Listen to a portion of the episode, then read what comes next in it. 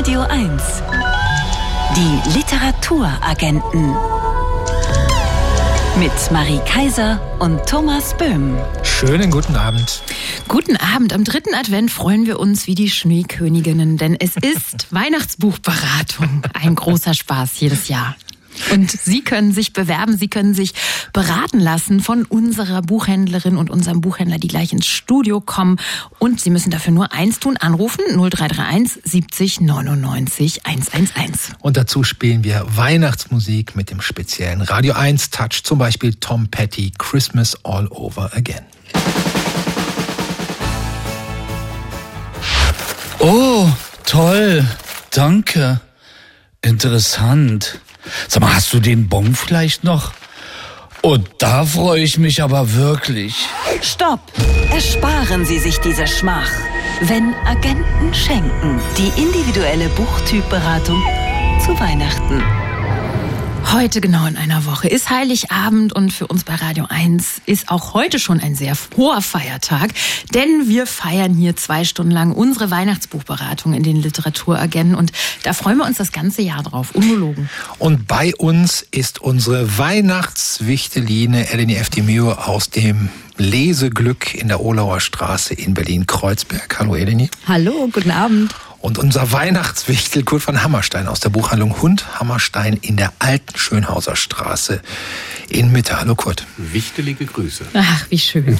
Schön, dass ihr wieder hier seid. Ich habe nachgerechnet, zum siebten Mal machen wir hier Weihnachtsbuchberatung in diesem Jahr. Also das ist offiziell eine ganz feste Radio 1 Weihnachtstradition geworden. Worauf freut ihr euch heute am meisten?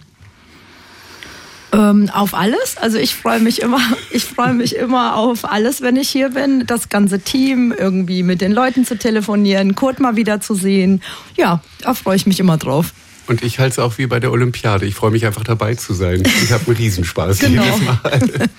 Wie ist das eigentlich bei euch als Menschen, die sehr eng mit Büchern leben und arbeiten? Habt ihr da auch eine literarische Tradition unter Weihnachtsbaum? Gedichte aufsagen oder eine Geschichte am Heiligen Abend vorlesen? Oder spielt ihr doch lieber Blockflöte? Ja, also Blockflöte habe ich zwar mal gespielt, aber nicht für Ohren. Also, nicht für menschliche nicht für Ohren. menschliche Ohren.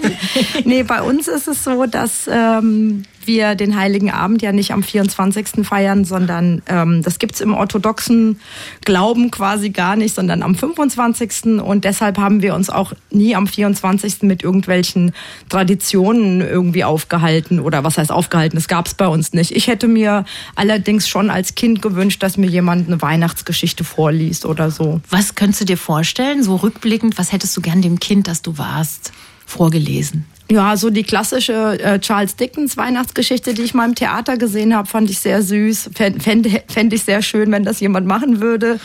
Oder ja, ich gucke mir auch gerne Weihnachtsfilme an. Ich gebe es zu, ich bin so total Weihnachtsfilm-Fan. So Drei Haselnüsse für Aschenbrödel? drei Haselnüsse, aber auch die amerikanischen Schnulzen leider. Okay, Eleni. Ja. Gut, gucken wir mal, wie es bei Kurt aussieht, ob es da literarisch hochwertiger zugeht. Also ich habe auf jeden Fall tatsächlich für menschliche Ohren Blockflöte gespielt. Als Kind bei uns im Dorf und in den Nachbardörfern immer für die Senioren, organisiert vom Deutschen Roten Kreuz, Adventslieder, Blockflöten spielen. Sehr zur Freude der alten Menschen, glaube ich immer noch. Vielleicht stimmt's gar nicht. Aber Weihnachten war bei uns tatsächlich sehr äh, traditionell äh, evangelisch. Es wurde tatsächlich immer aus der Bibel vorgelesen, Heiligabend, bevor dann äh, ein Lied gesungen wurde und wir ewig lange warten mussten, bis wir dann endlich die Geschenke aufreißen durften. Liest du heute immer noch aus der Bibel oder würdest du eher eine andere Lektüre zu Weihnachten empfehlen? Vielleicht hören ja jetzt gerade Leute zu und denken, eigentlich eine gute Idee, wir können alle nicht singen, lesen wir doch einfach mal unterm Tannenbaum.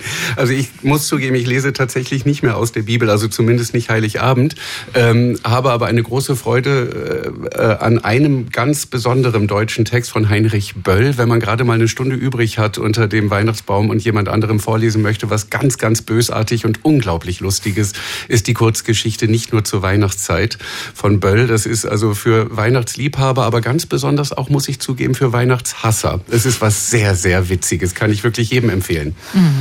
Das Tja. ist gut. Und was ist bei dir, Marie?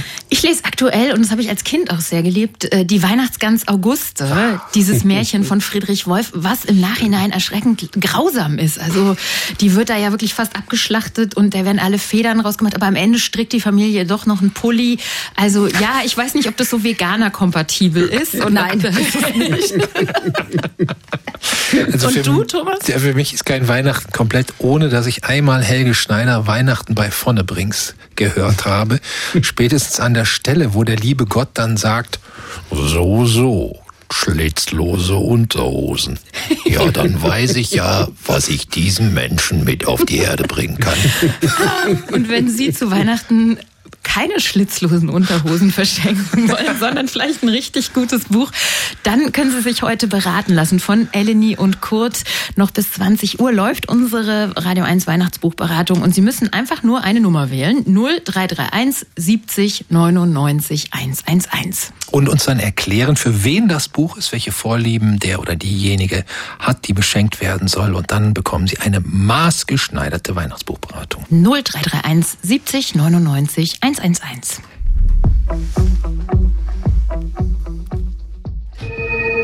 Wenn Agenten schenken. Die individuelle Buchtypberatung zu Weihnachten. Buchtypberatung, das heißt, wir suchen genau das richtige Buch hier für den Liebsten, den Sie beschenken wollen oder die Liebste, die Sie beschenken wollen. Sie erzählen uns ein bisschen was über die Person, was sie mag, was sie nicht mag, was, äh, wo sie so im Leben steht. Und Eleni und Kurt versuchen dann das perfekte Buch und das Weihnachtsgeschenk zu finden. Wenn auch Sie noch so eine Beratung wollen, 0331 70 99 111. Und diese Nummer hat auch Julia gewählt. Hallo Julia, guten Abend. Hallo. Sie suchen ein Buch für eine Freundin. Erzählen Sie so ein bisschen was von der. Okay, ähm, genau, die ist so Mitte 30 und sie reist sehr gerne Ja. und äh, liest auch sehr gerne. Und genau, äh, ich glaube, sie mag immer gerne so, schon so Abenteuer, also so ein bisschen aus dem Ausland so Ja. ähm, Bücher, wo es aber auch so um, um so Schicksale geht. Ähm, genau, wir haben eben tatsächlich den letzten Urlaub in Jordanien verbracht und äh, da dachte ich, das wäre ein tolles Geschenk, aber ich finde einfach gar keine Literatur, also aus oder in dem Land. Na, nehmen wir erstmal die Spur auf mit Schicksale und andere Länder. Eleni lächelt mich schon an. Hallo Julia, guten Abend. Ähm, ja, also bei Jordanien muss ich tatsächlich auch passen, aber ich habe mich dann mal auf die anderen ähm, Stichpunkte speziali äh, fokussiert und ähm, ich hätte eine Idee und zwar von Nino Haratischvili, Das mangelnde Licht. Das geht um vier Freundinnen Ende der 80er Jahre, die ähm, haben sind sehr, sehr verschieden. Da ist zum Beispiel die freiheitsliebende Dina dabei, die kluge Außenseiterin Ira, die romantische Nene, die ist übrigens die Tochter des äh, mächtigsten Kriminellen der Stadt und die sensible Keto. Da geht, also in diesem Buch ist alles dabei, also erste Liebe, Gewalt in den Straßen. Da gibt's auch ganz viele Stromausfälle, weil die, äh, die Demokratie noch sehr jung ist in äh, Tbilisi. Bürgerkrieg. Ähm, da ist die Freundschaft äh, der vier Frauen kann nicht zerstört werden, denkt man, aber dann passieren ganz viele verschiedene ähm, Schicksalsschläge und dann werden sie so ein paar Jahre, 20 Jahre keinen Kontakt mehr haben und sich dann später 2019 in Brüssel wiederfinden und dann verweben sich diese ganzen Geschichten miteinander und das Buch hat über 800 Seiten. Das ist eine faszinierende Geschichte Georgiens, tiefer Freundschaft und ich fand es einfach grandios. Vielleicht ist es ja was für Ihre Freundin. Das klingt doch nach einem tollen Freundinnenbuch, oder Julia? Ich glaube auch und vielleicht auch als äh, Idee für den nächsten gemeinsamen Urlaub dann. Ah, das kann Absolut. ich im Übrigen auch sehr empfehlen. Am besten das Buch und die Georgienreise zusammen verschenken, Julia.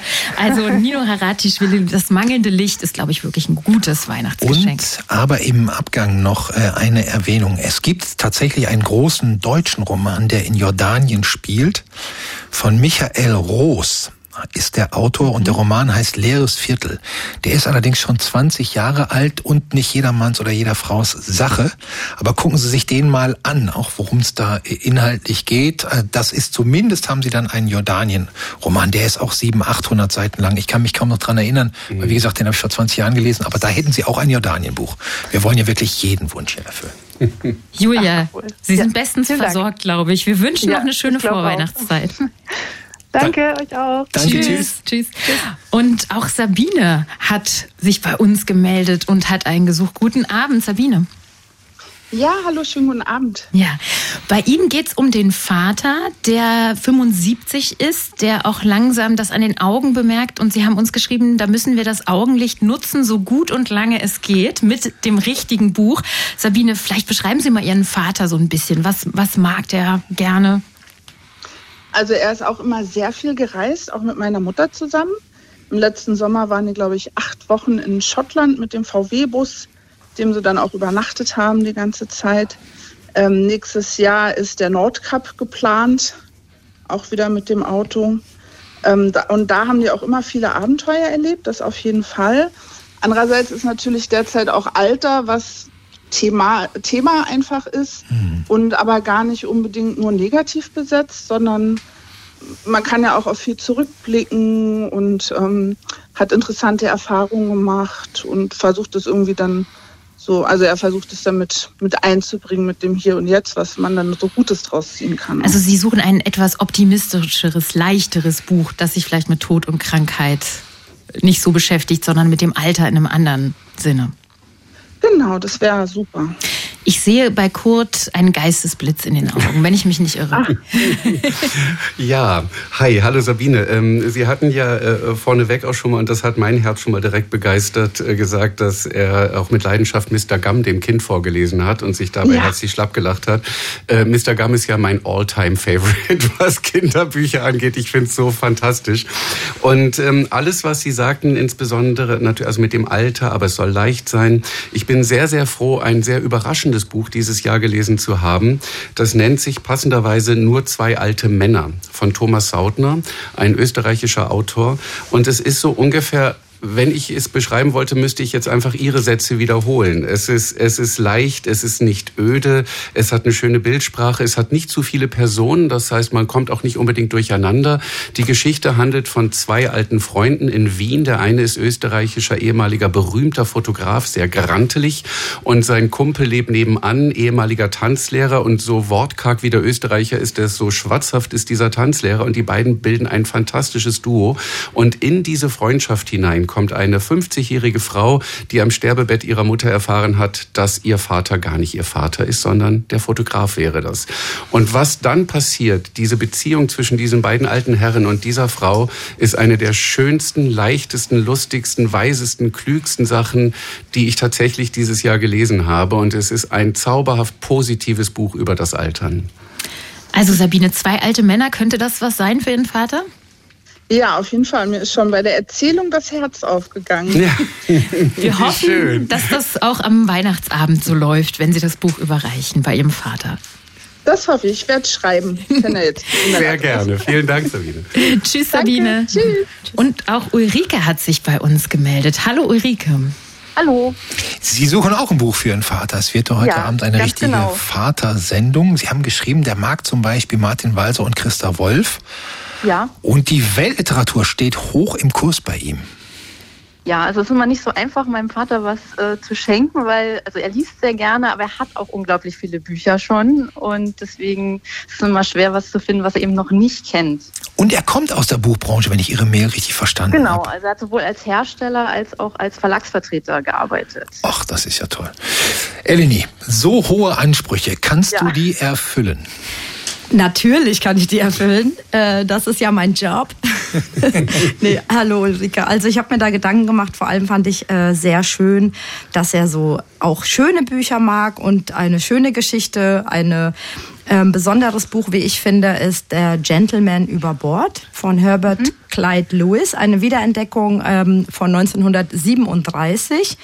Äh, es geht um einen reichen New Yorker Geschäftsmann, der in einer mentalen Krise ist und sich dann fragt, was kann er machen? Ja, er möchte eine Schiffsreise machen und möchte seinen, seinen Alltag hinter sich lassen. Und dann ist er auf diesem Schiff und macht einen falschen Schritt und fällt in den Pazifik. Und das Schiff entfernt sich immer weiter von ihm und dann ähm, ist er quasi im Anblick des Todes, beziehungsweise was macht man sich da für Gedanken in so einem Moment? Wie gibt es Rettung? Wie soll die aussehen? Ähm, was für Hoffnung hat man noch in diesem letzten Moment? Oder vielleicht auch nicht letzter Moment.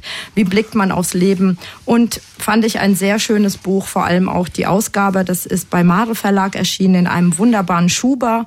Und das ist einfach eine tolle Wiederentdeckung. Vielleicht ist das ja was für Ihren Vater. Ja, gucke ich mir auf jeden Fall an. Vielen Dank. Ja, und vielleicht Gerne. noch eine zweite Spur, wo Sie ja geschrieben haben, er mag Martin Weiser, Christa Wolf, also die Granden der deutschen Gegenwartsliteratur. Ja, da hätte ich noch was Siehste. im Köcher, weil ich habe dieses Jahr wirklich die erste Brigitte Reimann-Biografie gelesen, die Carsten Gansel geschrieben hat, die ja wirklich eine der bedeutendsten DDR-Schriftstellerinnen war. Ich bin so gierig nach Leben, heißt die, ist wirklich so 580 Seiten oder so, also wirklich umfangreich und erzählt das Leben der Brigitte Reimann wirklich so toll nach und auch was ihre Literatur ausmacht. Also das wäre für mich so ein Buch, wo ich mir vorstellen könnte, dass das vielleicht auch bei ihrem Vater landen könnte. Okay. Da frage ich aber vorher meine Mutter, vielleicht kennen sie das sogar schon. Immer vorher die Mütter fragen, ganz wichtig. Liebe Ulrike, ich hoffe, wir haben Sie gut versorgt mit Tipps ja, für den Vater. Dank. Alles Gute. Dann für Sie noch eine schöne Vorweihnachtszeit. Danke für Sie auch. Tschüss. Tschüss. Und wenn Sie jetzt denken, genau so eine tolle Buchberatung hätte ich auch gerne, ist ganz einfach, können Sie haben. 0331 70 99 111 ist unsere Nummer. Hoppmann. Wenn Agenten schenken. Die individuelle Buchtypberatung zu Weihnachten. So, und da machen wir jetzt weiter mit Yvonne, ist das richtig? Nee, die Svea ist dran bei uns. Die hat uns eine Mail geschrieben. Hallo Svea. Hallo, guten Abend. Genau, Sie suchen ein Buch für Ihre Mutter. Richtig, genau. Genau. Ja, ähm, Sie haben uns geschrieben, die hatte ein schweres Jahr hinter sich. Erzählen Sie doch mal von Ihrer Mutter. Mm, die wohnt auch in Berlin und die hat dieses Jahr eine schwere Diagnose erhalten, die sie glücklicherweise überstanden und überlebt hat und wir sehr froh sind, jetzt Weihnachten gemeinsam feiern zu dürfen. Das kann ich mir vorstellen. Was liest denn Ihre Mutter gerne und äh, welche Rolle spielt vielleicht Literatur gerade in solchen Zeiten für Sie? Die liest viel. Ich wohne ja nun nicht mehr zu Hause, deswegen ist das, was ich noch so mitbekommen habe, auch schon in die Thriller-Richtung. Aber auch, was jetzt war, Dörte Hansen, Juli C., Romane auch in die Richtung. Das ist das, was ich noch weiß und was ich sehe, wenn wir zu Hause zu Besuch sind. Mhm. Sie haben uns jetzt geschrieben, Sie würden ihr gerne was Schönes, Kleines mitbringen, richtig? Richtig, also klein im Sinne von Buch. Also ich würde mhm. jetzt keine 100 Euro, aber alles, was drunter ist, würde in den Rahmen fallen. Ah, okay. Äh, wir gucken mal. Also Kurt, hast du eine Idee für die Mutter von Svea? Was ja, leider Buch? kostet das Buch 139 Euro. es ist mit Goldschnitt. Und es gibt es nur bei mir zu kaufen. ähm, nein, also Svea. Ähm, ich hatte mich jetzt ein bisschen, ähm, äh, also erstmal herzlichen Glückwunsch für Ihre Mutter, dass sie äh, diese Diagnose und die Chemo hinter sich gebracht hat. Ich hatte hatte das Vielen mit Dank. meiner Mutter leider auch schon hinter uns. Und ich finde, in solchen Situationen ist es immer sehr, sehr, sehr schön, tatsächlich einfach ein bisschen abzulenken. Und äh, mir ist sofort etwas äh, eingefallen, was ich damals auch meiner Mutter gegeben hatte. Und das ist einfach so herrlich, weil es ein bisschen rauszieht. Es ist ein ganz schmales, wunderschönes Bändchen namens Pavlova von einem Briten namens Brian Sewell. Buchstabieren tue ich das jetzt nicht. Das kommt ja nachher sicherlich auch auf der Seite nochmal äh, buchstabiert. Das Schöne an diesem Buch Buch ist, äh, für mich war das so, stellen Sie sich vor, Erich Kästner wäre nicht gestorben, sondern ist nach England gezogen und hat einfach, hat einfach weitergeschrieben. Es ist eine herrlich leicht geschriebene, lustige Geschichte von einem, es handelt von einem Althistoriker, der mit einem britischen Filmteam, was eine Geschichtssendung machen will, in, äh, nach Pakistan fährt und äh, dort sitzt er im Auto in Peshawar und er sieht einen kleinen Esel dort auf dem Marktplatz sehen, stehen und er sagt sich, um Gottes Willen, weil ich früher Esel hatte, ich weiß genau, dieser Esel ist ungefähr ein halbes Jahr alt und wenn sich keiner um den kümmert, dann wird er tot gehen. Also steigt er aus, nimmt sich des Esels an und sein Filmteam sagt, na tschüssi, fährt weg und lässt ihn einfach stehen im Peshawar, er der Esel, Marktplatz. Und dann denkt er sich, naja, wo ich schon mal hier bin, ich nehme jetzt den Esel und wir gehen beide zu Fuß von Pakistan zurück nach England. Und natürlich gehen sie nur das kürzeste Stück zu Fuß, sonst würde dieses Buch ja ungefähr 1400 Seiten äh, lang sein. Äh, es ist ein herrlich unwichtiges Büchlein, was so viel Spaß bringt und so eine schöne eine Lebensfreude bringt, dass ich mir dachte, das ist vielleicht genau das Richtige, um einfach mal von schlechten und schweren Gedanken wegzukommen. Svea, können Sie sich vorstellen, dass die Geschichte mit Esel was für Ihre Mutter wäre? Auf jeden Fall. Das klingt also mit rauskommen und ablenken und kurzweilig, das klingt genau richtig. Schön, schön. Dann wünschen wir Ihnen fröhliche Weihnachten, trotz allem mit Ihrer Mutter und hoffentlich landen Sie einen Treffer mit dem Buch. Ja, ich danke Ihnen und wünsche dann auch noch eine schöne Sendung und ein frohes Fest. Danke, Danke, danke. Ihnen auch. Tschüss. Wiederhören. Und wie Kurt von Hammerstein es richtig gesagt hat, ab spätestens morgen Nachmittag finden Sie alle Bücher, die Kurt von Hammerstein und Eleni F. Di Meo hier heute empfohlen haben, auf unserer Seite bei den Literaturagenten auf radio1.de. Auch die Empfehlung, die die beiden jetzt für Yvonne aussprechen. Guten Abend, Yvonne. Ja, hallo. Sie suchen ein Buch für den Mann einer Freundin. Ist das richtig? Ja, das ist richtig, genau. Mhm. Sie ähm, verschleiern damit nicht, dass Sie eigentlich ein Buch für Ihren Mann suchen. Wir sagen dazu jetzt nichts. Nein, aber es ist wirklich nicht so. Also mein Mann hört mit, insofern wäre das jetzt ein bisschen kontraproduktiv, ja. Ja, und äh, der, äh, dieser Mann der Freundin, der hat einen äh, durchaus speziellen Literaturgeschmack. Der hat das Buch Genau. Herrscht 07769 von Laszlo Krasner-Horkai verschlungen, aber den Zauberberg von Thomas Mann, was hat er damit machen lassen? Was hat er damit gemacht? Er hat ihn bei mir liegen lassen.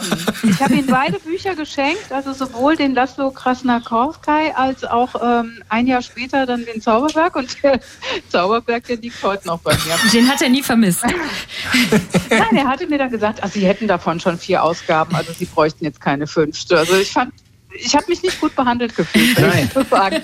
Also das wollen wir dieses Jahr unbedingt verändern. Wie sieht's aus? Eleni, Kurt.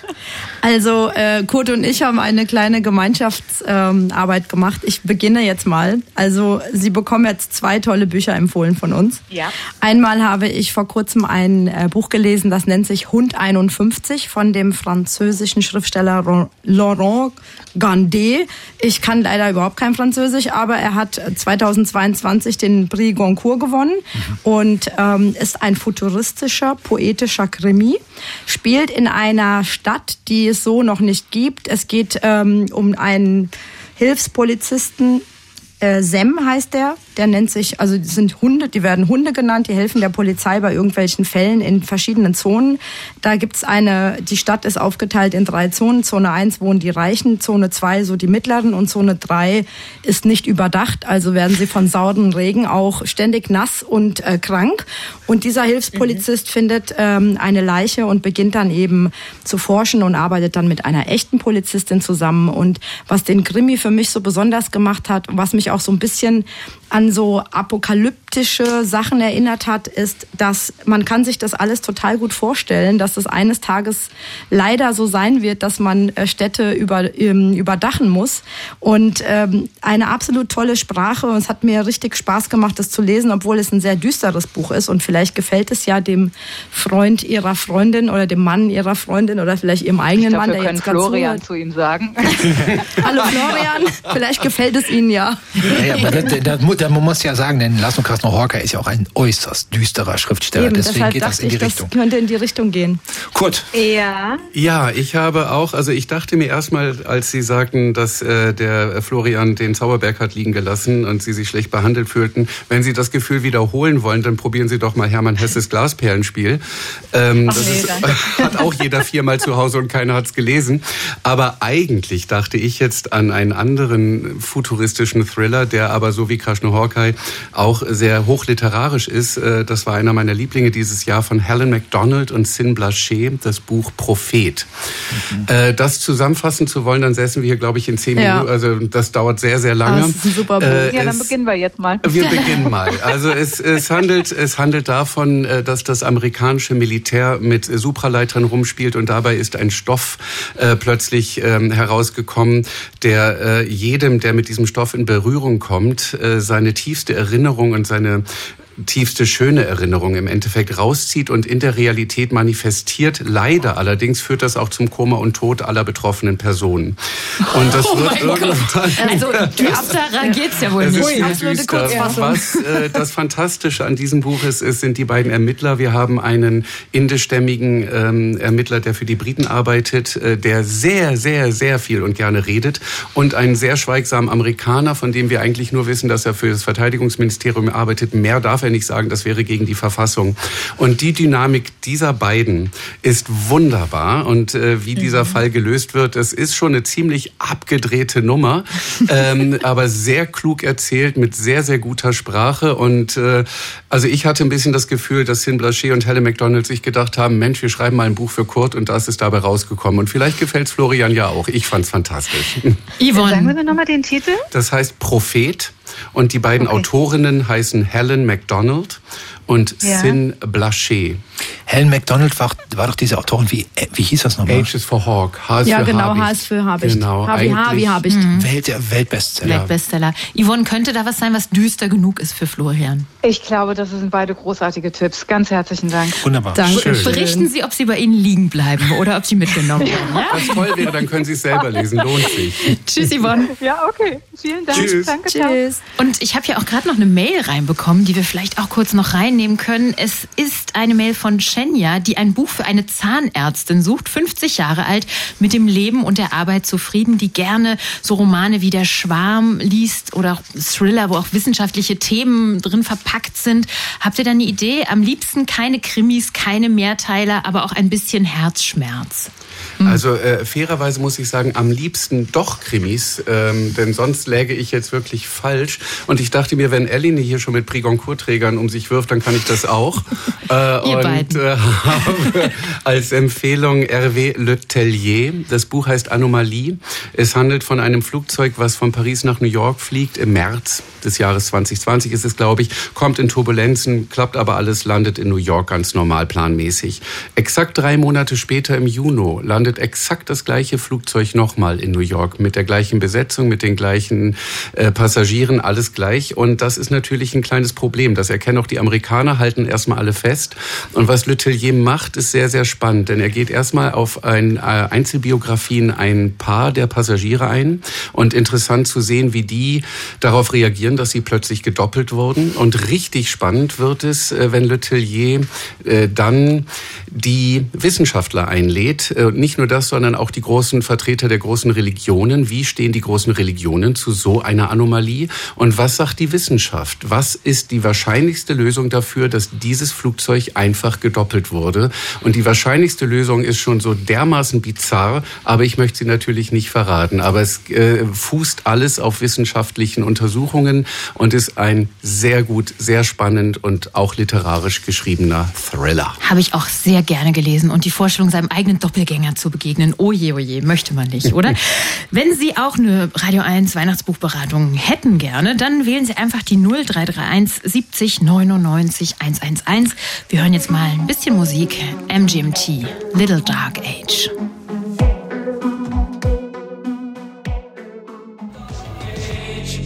Ein gutes Buch unterm Weihnachtsbaum ist immer eine schöne Idee und noch schöner wird's, wenn Sie das Buch im Doppelpack verschenken mit der passenden Eintrittskarte zur schönen Lesung im großen Sendesaal des RBB.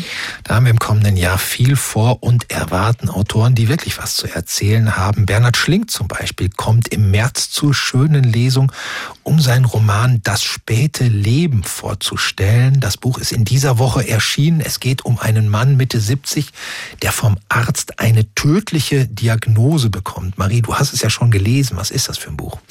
Also es ist letztlich ein Roman, in dem Bernhard Schlink, der ja im kommenden Jahr seinen 80. Geburtstag feiert, so verhandelt, worauf es im Leben wirklich ankommt. Und diese Hauptfigur Martin will, nachdem er erfahren hat, dass er nur noch wenige Monate zu leben hat, einfach alles regeln. Er will unbedingt versöhnt sterben und er quält sich so mit der Frage, was kann ich meiner Familie hinterlassen? Denn der hat eine 30 Jahre jüngere Frau und einen erst sechsjährigen Sohn, dem er unbedingt noch was mitgeben will. Und dann fängt er eben an, einen Brief mit mhm. Lebensaufgaben an seinen Sohn mhm. zu verfassen, der sich dann so in Episoden durchs Buch zieht. Der will alles durchplanen, dieser Martin, aber dabei gerät alles aus den Fugen, denn das späte Leben lässt sich wie der Rest des Lebens auch nicht durchplanen.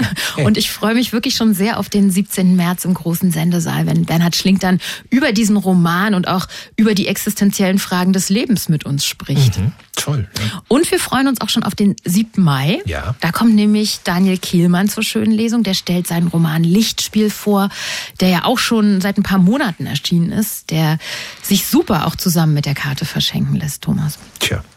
Da erwartet uns ein gewagtes Buch, denn Daniel Kehlmann nähert sich in Lichtspiel der Nazi-Diktatur nicht von der Seite der moralischen Schuld, sondern zeigt in der Tradition von Filmen wie Ernst Lubitsch Sein oder Nichtsein oder Charlie Chaplins Der große Diktator die Lächerlichkeit der Nazi-Diktatur und dabei auch die absurden Verrenkungen, die die Zeitgenossen eingingen, um sich der Diktatur anzupassen.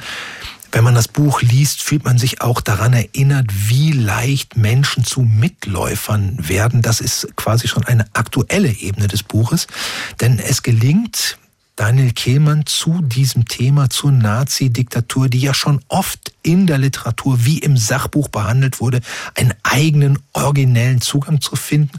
Und um das Lob abzurunden, Lichtspiel ist auch ein erzählerisches Meisterwerk. Jedes Kapitel ist ein literarisches Kabinettstück. Und wer Daniel Kehlmann schon mal über Literatur hat sprechen hören, der weiß, das ist immer überraschend, erhellend, unterhaltsam. Also den Roman Lichtspiel verschenken und dazu eine Karte für die Lesung mit Daniel Kehlmann am 7. Mai. Da wird es nicht nur um Lichtspiel gehen, sondern wir werden die ganze literarische Schatzkiste des Daniel Kehlmann öffnen.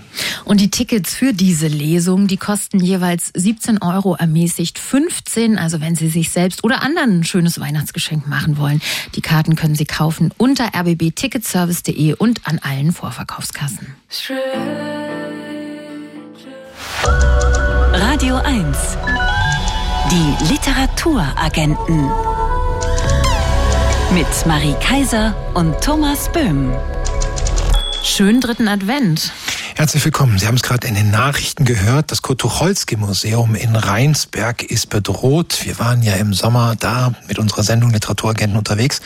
Und wenn Sie so zwischen den Jahren vielleicht einen kleinen literarischen Ausflug machen wollen, schauen Sie mal nach, ob das Tucholsky-Museum geöffnet ist und dann fahren Sie hin. Es ist wirklich eine wunderbare Stadt. Und dann, wenn Sie das Kurt-Tucholsky-Museum besichtigt haben, dann wissen Sie, was für eine einzigartige Literaturinstitution das ist, dass sie schützenserhaltenswert ist und es wirklich eine Schande wäre, wenn es das Kurt-Tucholsky-Museum nicht mehr gäbe.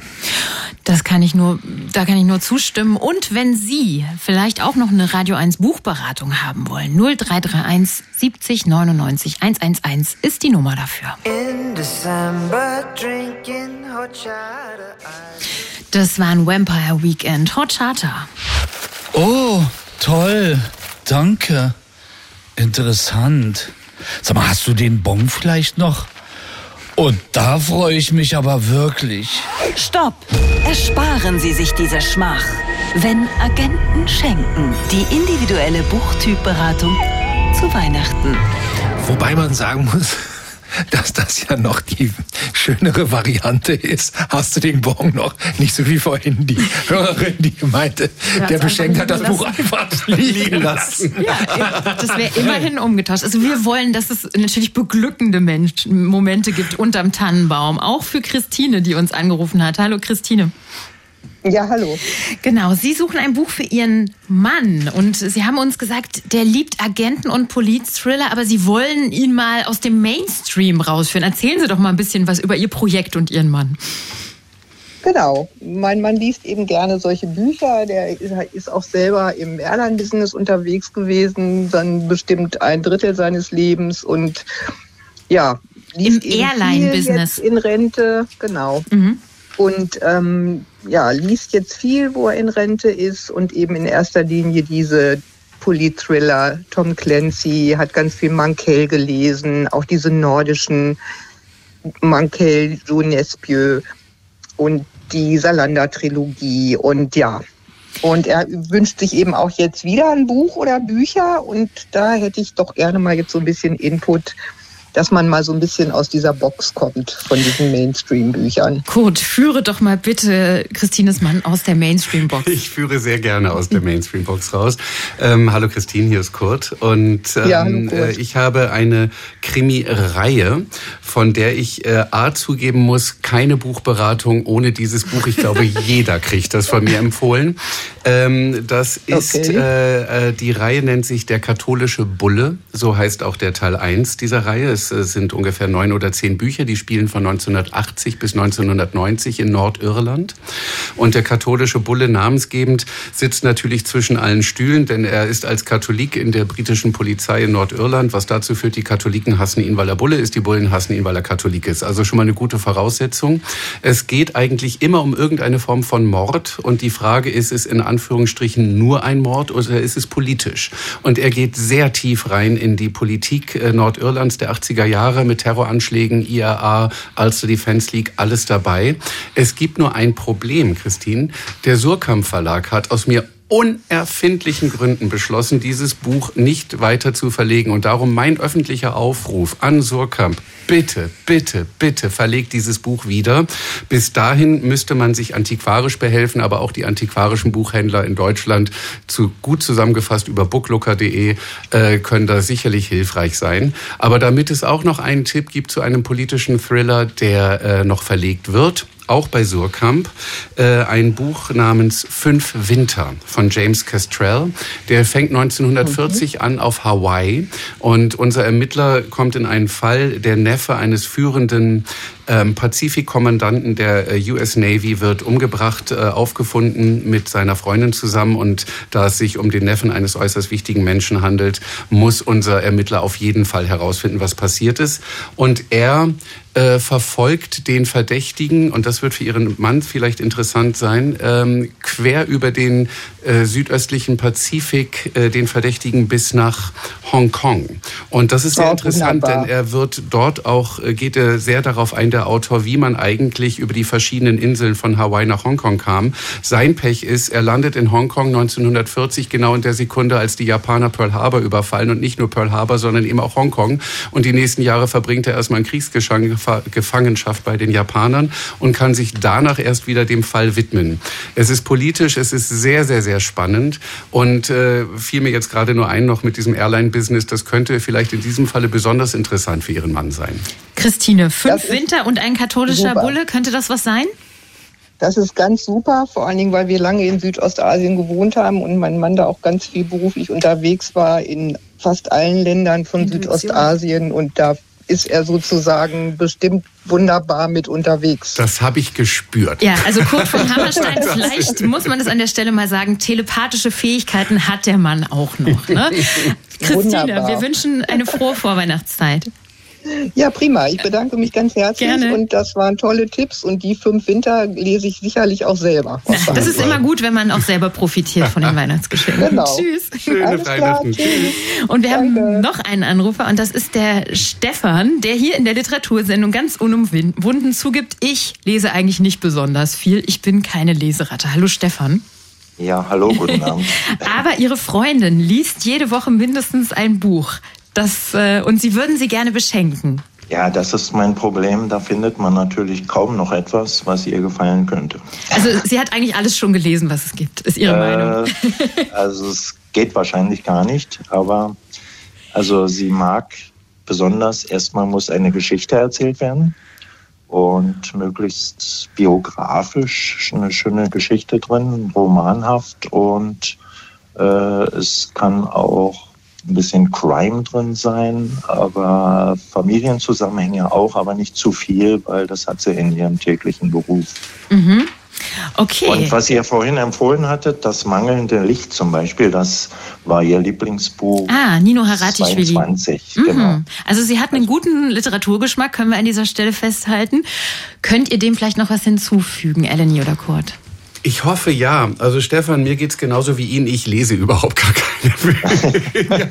Nein, ich, ähm, äh, es ist jetzt die Frage natürlich, ob Ihre Freundin dieses Buch schon kennt, denn das kam mir irgendwie direkt in den Sinn, als Sie sagten, Familienzusammenhänge, äh, gerne ein bisschen Crime biografisch angelegt. Das Buch Vatermal ähm, von Ösiri. Das äh, wurde geshortlistet auch für den Deutschen Buchpreis dieses Jahr und es ist eine unglaublich berührende Geschichte, sehr autobiografisch, natürlich nicht alles, äh, aber äh, ich glaube, man kann es unter dem Wort autofiktional zusammenfassen. Und er erzählt die Geschichte eines jungen Mannes äh, türkischer Herkunft, äh, Zweitgeneration. Sein Vater ist, als unser junger kleiner Kind, kleines Kind war, ist der Vater abgehauen zurück in die Türkei. Und jetzt liegt unser Protagonist im Krankenhaus mit multiplem äh, Organversagen. Das klingt sehr deprimierend äh, und schreibt Tagebuch briefmäßig an seinen Vater, um ihm mitzuteilen, du kannst nicht die Ausrede haben, du hättest nicht gewusst, was mit meinem Leben los ist. Und er erzählt die klassische Geschichte eines Second-Generation-Einwandererkindes im Ruhrpott. Es ist manchmal mit rotziger Sprache. Da merkt man aber irgendwann, Heidewitzka, da sitzt jedes Wort. Dieser Ösiri ist ein unglaublich talentierter Autor.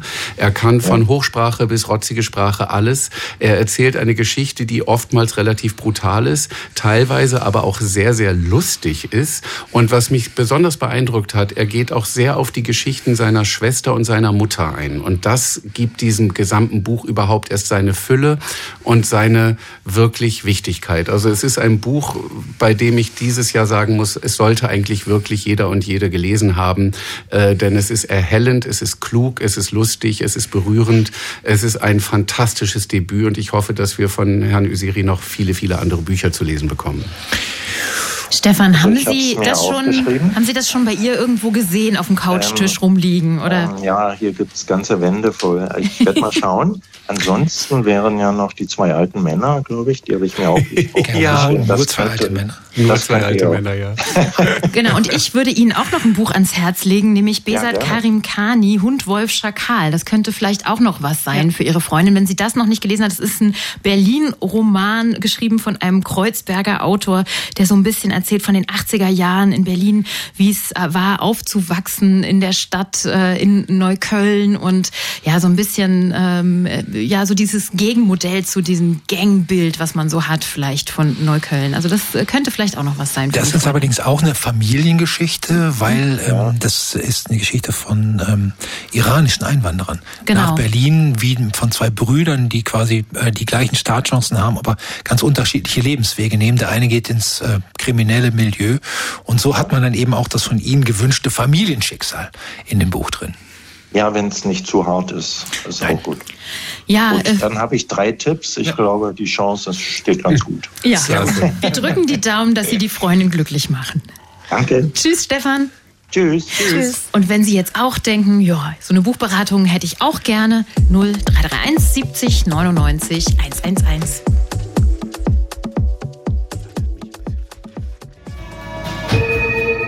Wenn Agenten schenken. Die individuelle Buchtypberatung zu Weihnachten. Und in deren Genuss kommt jetzt Matthias. Schönen guten Abend, Matthias. Ja, schönen guten Abend. Sie suchen für Ihren Onkel. Erzählen Sie uns ein bisschen was von dem. Ähm, also Klaus ist der Bruder meiner Mutter und ähm, der ist wirklich ein erstaunlicher Mensch. Der hat nach seiner Laufbahn als Fluglotse nochmal studiert, Geologie und war seit Zeit seines Lebens ist er sehr umweltinteressiert. Er ist immer öffentliche gefahren und als das nachts nicht ging zum Dienst, hat er Fahrgemeinschaften gebildet. Jetzt hat er ein Elektroauto und er interessiert sich sehr für Naturthemen, Umweltschutz. Er ist politisch sehr wach. Ja. Marc Frank Schätzing und ähm, ich suche so irgendwas, was mit Naturschutz, Klimawandel zu tun hat, was aber nicht so, ich sag mal so altmodisch gelehrsam daherkommt. Also mit vielen Fremdwörtern und Anmerkungen, das ist nicht so seins. Eleni? Äh, ja, hallo äh, Matthias Hallo. und ich hoffe, wir finden was für Klaus. Ich habe irgendwie spontan jetzt an Lily King gedacht. Ähm, Ja. Und zwar heißt der Roman Euphoria, spielt Ja. in den 30er Jahren eine amerikanische Ethnologin, ist Ja. mit ihrem Mann unterwegs äh, auf Feldforschung und kommt dann in die ähm, Kolonie Kolonialstation wieder zurück und Ja. äh, trifft dort auf einen englischen Wissenschaftler, der ihnen ähm, die Zusammenarbeit anbietet, weil sie wollen einen bestimmten Stamm äh, untersuchen, den Stamm der Tam. Das ist ein Stamm, der von Frauen dominiert wird. Und sie Okay. werden, dieser ganze Roman spielt in ähm, Neuguinea im Dschungel.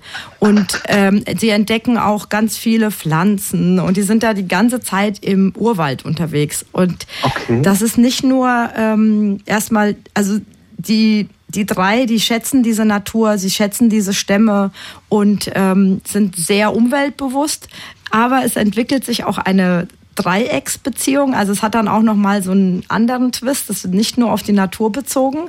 Und ja. äh, irgendwie war das jetzt mein spontaner Impuls. Das ist jetzt kein Klimaschutz drin. Tut mir leid, aber ja, ich, nee, irgendwie spannend. war das. Ich bin ein sehr, sehr intuitiver Mensch und irgendwie kann ich mir vorstellen, dass er das noch nicht kennt und vielleicht gefällt ihm das ja genauso das gut wie mir kennt er bestimmt nicht und er ist immer sehr offen für Neues. Das liebe ich auch so an ihm. Und ähm, vielleicht mal, das werde ich mir auf jeden Fall, habe ich mir aufgeschrieben, irgendein Sachbuch, was, was, was sich so gut wegliest. Also ja. gestern in den Profis gab es irgendwie so die zwölf, zwölf größten Formen der Dummheit, was das Gehirn falsch macht. Ja. Sowas wäre was, auch was für ihn, bloß so Gehirn interessiert ihn nicht so. Ähm, also was, was mir jetzt noch spontan einfällt, ist das verwobene Leben von äh, Sheldrake. Sheldrake heißt der. Da mhm. müsste ich nochmal, da müsste ich noch mal ja. nachschauen. Wir, wir, wir äh, reichen das dann auch nochmal nach, äh, wie der Autor heißt.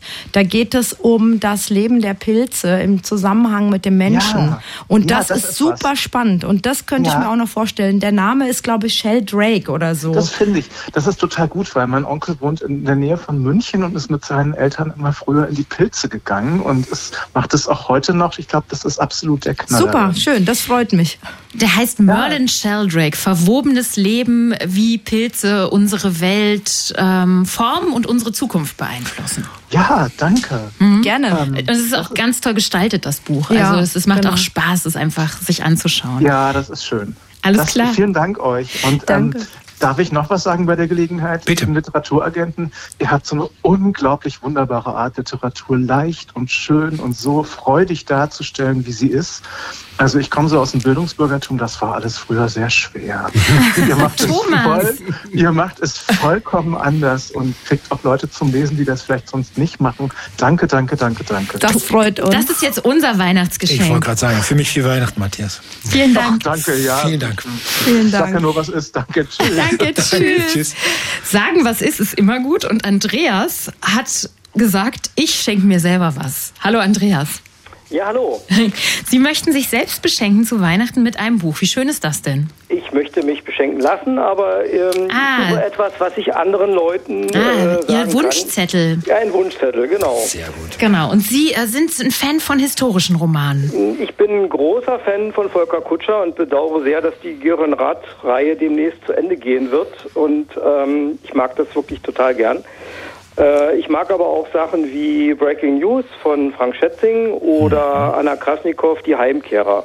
Also sowas in der Richtung. Allerdings sollte das Ganze nicht älter als 18. Jahrhundert sein, weil Mittel, Mittelalter ist überhaupt nicht meins. Warum? Äh, mag ich nicht. Mittelalter kann ich nicht. Also, mhm. also Mittelalterallergie.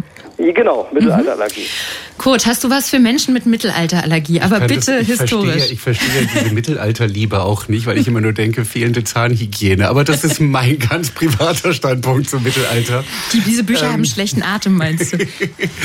ich ähm, dachte jetzt an etwas, äh, aber das ist ja noch weit vor dem 18. Jahrhundert. Äh, wenn ich Sie 70 Jahre weiter zurückführen darf als Volker Kutscher, äh, gibt es eine in Anführungsstrichen neue Krimireihe. Es gibt mittlerweile zwei, drei Teile von Ralf Knobelsdorf. Äh, der erste Teil heißt Des Kummers Nacht, spielt in Berlin äh, des Jahres 1855.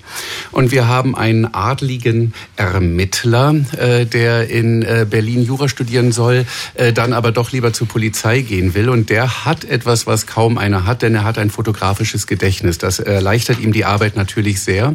Es ist ein spannender, ganz klassischer Krimi, eine Whodunit-Nummer, äh, Frauen werden ermordet und wir müssen rausfinden, nicht wir, sondern der Ermittler muss rausfinden, wer es war. Was das Ganze so toll macht, und das ist für mich auch äh, mit, mit historischen Büchern sehr spannend, dass äh, man kann dem Knobelsdorf durch das Berlin des 19. Jahrhunderts, der 1850er Jahre, wirklich im Buch folgen. Alle Straßen, alle Häuser, es ist wirklich bis ins letzte Detail recherchiert, ohne langweilig zu sein. Er führt auch ähm, richtig Leben liebende Personen ein. Also unser Ermittler trifft im ersten Teil zum Beispiel auf einen jungen Bismarck, was schön ist, der also noch nicht Reichskanzler ist, sondern noch junger Abgeordneter. Im zweiten Teil trifft er auf Virchow und so kommt also tatsächlich noch ein gehöriges Stück Zeitgeschichte mit rein. Also es ist für mich tatsächlich, es ist nicht ganz so flashy, wie es jetzt die Volker Kutscher-Reihe ist, aber es ist ein wirklich richtig spannender und historisch unfassbar toll gemachter Krimi 19. Jahrhundert Berlin. Ralf Knobelsdorf. Andreas, des Kummers Nacht war der Teil des ersten Bandes. Richtig. Richtig. Also wäre das vielleicht was für Sie, für Ihre Wunschliste? Das hört sich sehr gut an, ja. Mhm. Und Andreas, merken Sie sich schon mal den 24. oder 25. Oktober nächsten Jahres vor. Dann feiern wir nämlich im großen Sendesaal des RBB die Premiere des zehnten Teils von Volker Kutscher. Ah ja. Volker Kutschers Roman, der ja seine Bücher in den letzten Jahren immer bei uns vorgestellt hat. Und danach machen wir eine große Babylon, äh, eine große Volker Kutscher Gerion Rath Babylon Berlin Party. Und da sehen wir dann Andreas wieder. Und dann erzählt er uns, wie ihm Ralf Knobelsdorf gefallen hat. So sieht's aus. Machen wir das tun. Alles gut. Alles klar, dann ähm, viel Spaß beim Beschenken lassen. Und wenn Sie denken, oh, das wäre vielleicht auch was für mich, aber nicht so richtig mitgeschrieben haben, Sie finden morgen so am Nachmittag alle Titel, die wir hier empfohlen haben, natürlich auch auf radio1.de. Und wenn Sie auch noch eine Buchberatung haben wollen, 0331 70 99 111. Wir sagen Tschüss, Andreas. Danke, tschüss. Tschüss.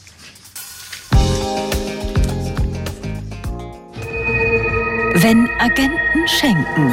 Die individuelle Buchtypberatung zu Weihnachten.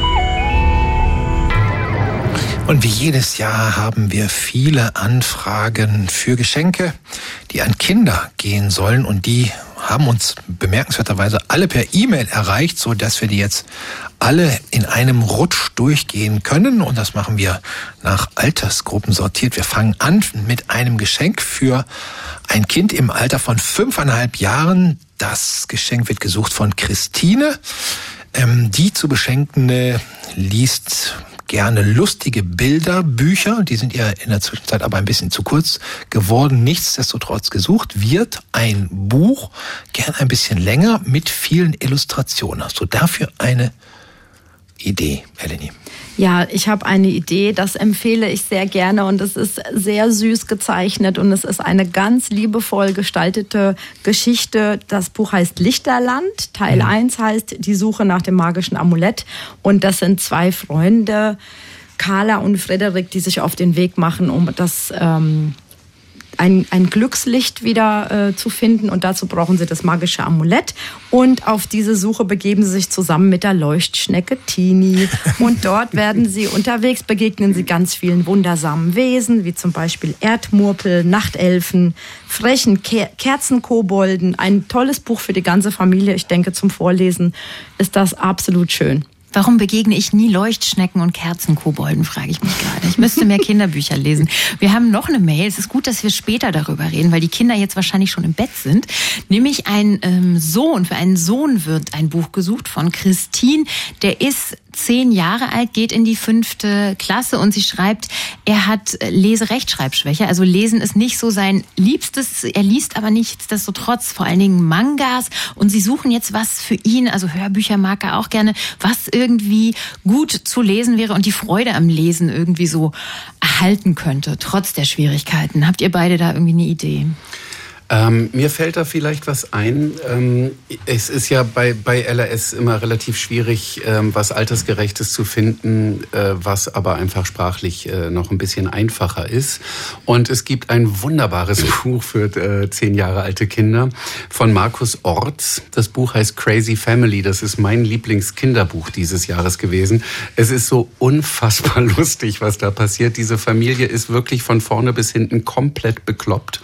Und die gesamte Welt bekommt es auch mit, denn äh, alle Familienmitglieder haben wirklich arge Geldprobleme. Und was macht man, wenn man arge Geldprobleme hat? Man geht natürlich zu Wer wird Millionär. Ja. Und Günther Jauch, der Arme, ist in diesem Buch wirklich leicht überfordert.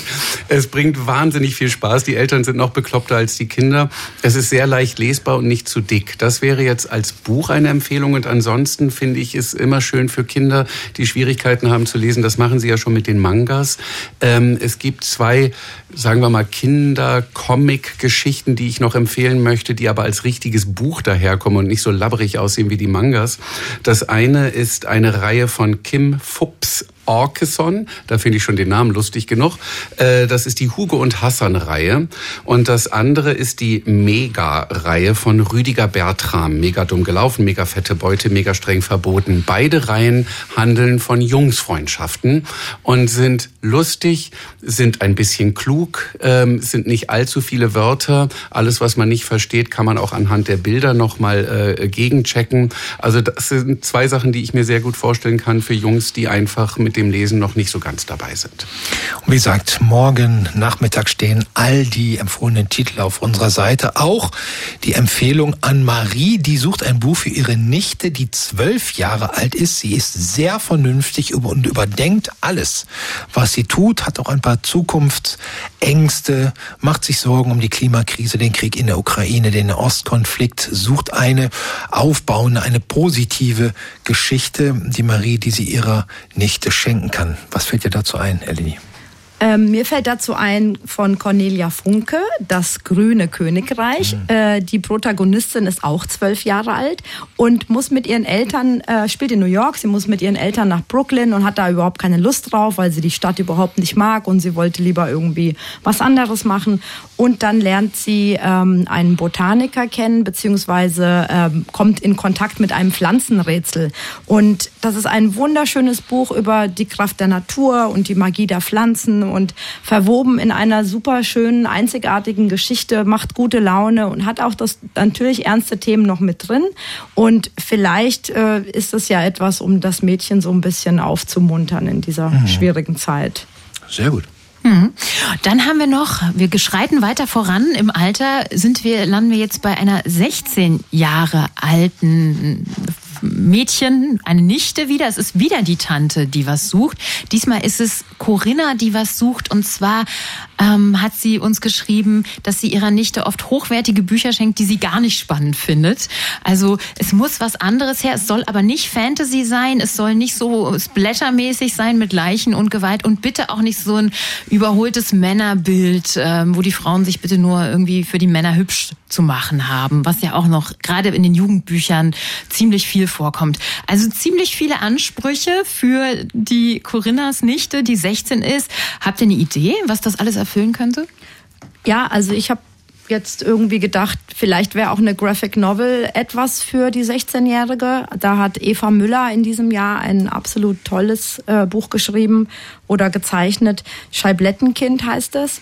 Das wird auch äh, autofiktionale Graphic Novel über Klassizismus genannt, weil dort beschreibt die ähm, Erzählerin ihr Leben äh, aufgewachsen in einem Milieu, wo es eben manchmal auch nur Schablettenkäse zu essen gab. Sie wurde als Assi, Tussi bezeichnet oder es also in dem, in dem Buch, in der Graphic Novel wird, werden halt so auch die Brutalität klar, dieser Klassenunterschied, wie auch ähm, Freundinnen untereinander sich ähm, ja so, so abstufen, wenn sie nicht aus der gleichen Milieu kommen und wenn man 16 ist oder auch vielleicht ein bisschen jünger, dann hat man da bestimmt auch noch mal mit zu, anders mit zu tun, als wenn wir jetzt über unsere Vergangenheit reden. Äh, und ich fand es super schön gezeichnet, auch obwohl das Thema sehr schwer ist. Und vielleicht gefällt ihr das ja und dann kommt sie vielleicht mal aus dieser K-Pop, keine Ahnung, Richtung da raus. Wir haben jedenfalls das auch vorgestellt in diesem Jahr als Favoritbuch, waren auch sehr begeistert. Der Comic Scheiblettenkind ist bei Surkamp erschienen, was ja auch nicht so häufig vorkommt. Kurt, du hast aber gerade die Hand gehoben. Ich glaube, du hattest noch einen ja. Mir fiel, mir fiel erstaunlicherweise nämlich auch noch eine Graphic Novel ein, die ich äh, äh just meinen 16-jährigen Nichten und Neffen dieses Jahr auf den Weihnachtstisch lege. Äh, das ist bei Knesebeck erschienen von Pierre Boisserie und Christophe Gauthier, Kim Philby. Den kennen vielleicht einige von euch und Ihnen. Also ein berühmter Doppelspion, der eigentlich, einer von den Cambridge Boys, der eigentlich für die Briten arbeitet, aber irgendwann ein Kommunist wurde. Sehr, sehr cool gezeichnet, aber jugendlich gerecht. Und ich finde, äh, da Sie ja auch schrieben, äh, dass es gerne was mit Spionage zu tun haben kann, das wäre auf jeden Fall eine richtig, richtig gute, kluge Graphic Novel, geil gezeichnet zu Spionage. Da haben wir doch ein großes Paket geschnürt für alle Kinder und Jugendlichen, die jetzt hier beschenkt werden können. Ich sage an dieser Stelle schon mal ganz, ganz großes Dankeschön an Kurt und an Eleni. Ihr wart wieder die besten Buchberater, die wir uns vorstellen. Dankeschön. Dankeschön. Und so wie die beiden uns heute hier beraten haben, finden Sie kompetente Buchberatung in jeder Buchhandlung, die bei Ihnen um die Ecke sich findet. Unterstützen Sie auch dieses Jahr zu Weihnachten den stationären Buchhandel. Es ist auch Ihr Vorteil. Denn wenn Sie heute ein Buch bestellen, wird das am nächsten Tag geliefert. Sie haben dann viel Zeit, um das Buch abzuholen zu den Öffnungszeiten der Buchhandlung. Wenn Sie sich das Buch allerdings im Internet bestellen, dann wissen Sie, Sie werden es nicht rechtzeitig zu Weihnachten bekommen. Abgesehen davon schaden Sie der Umwelt. Und wenn Sie so weitermachen, wird es dann in Zukunft zu Weihnachten 25 Grad sein und Sie sind schuld. Genau. Und außerdem ist es doch viel schöner, mal zu gucken, wie sehen eigentlich Eleni Iftemio im Leseglück in der Olauer Straße in Berlin-Kreuzberg aus? Und wie ist dieser Kurt von Hammerstein eigentlich drauf, wenn man ihn persönlich trifft in seiner Buchhandlung Hund Hammerstein in der alten Schönhauser Straße in Berlin? Wir wünschen euch ein gutes, glückliches Weihnachtsgeschäft und dann schöne Weihnachten und freuen uns jetzt schon aufs nächste Jahr. Wir uns auch. Wir uns auch. Tschüss, machen Sie es gut. Radio 1. Nur für Erwachsene.